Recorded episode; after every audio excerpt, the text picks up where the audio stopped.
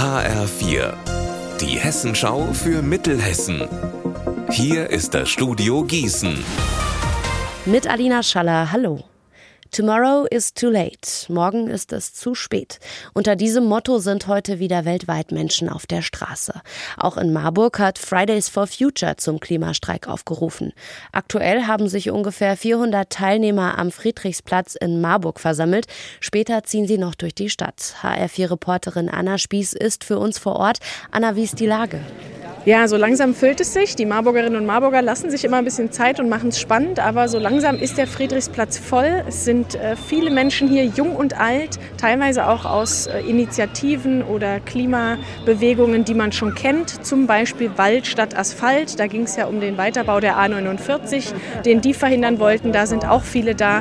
Omas for Future habe ich einige gesehen, aber auch viele junge Familien mit Kindern, die einfach sagen, ja, wir sind hier, um ein Zeichen zu setzen. Es geht hier um die Zukunft unserer Kinder und dass die noch ein lebenswertes Leben haben. Und deswegen demonstrieren die heute hier zusammen. In Gießen hängt im Moment ein Transporter unter einer Bahnbrücke fest. Die Strecke zwischen Gießen und Lolla ist deswegen voll gesperrt. Infos von vor Ort von meiner Kollegin Alina Leimbach. Der Transporter hat Stahlplatten für den Tiefbau geladen. Die haben sich unter der Brücke verklemmt. Teile des Stahlbetons sind dabei heruntergekommen. Deswegen hat die Polizei die Brücke vorsorglich gesperrt. Der Nahverkehr aus südlicher Richtung endet derzeit in Gießen, der aus nördlicher Richtung in Lolla. Der Fernverkehr wird umgeleitet. Jetzt heißt es warten, und zwar auf den Statiker. Der muss prüfen, ob die Brücke noch trägt. Das könnte etwas länger dauern, sagt die Polizei. Eine bedeutende archäologische Ausgrabung und das mitten in Gießen. Die kann sich jeder am Samstag um 11 und um 13 Uhr angucken. Eine Anmeldung ist nicht nötig. Es geht um die Grundmauern der alten Synagoge.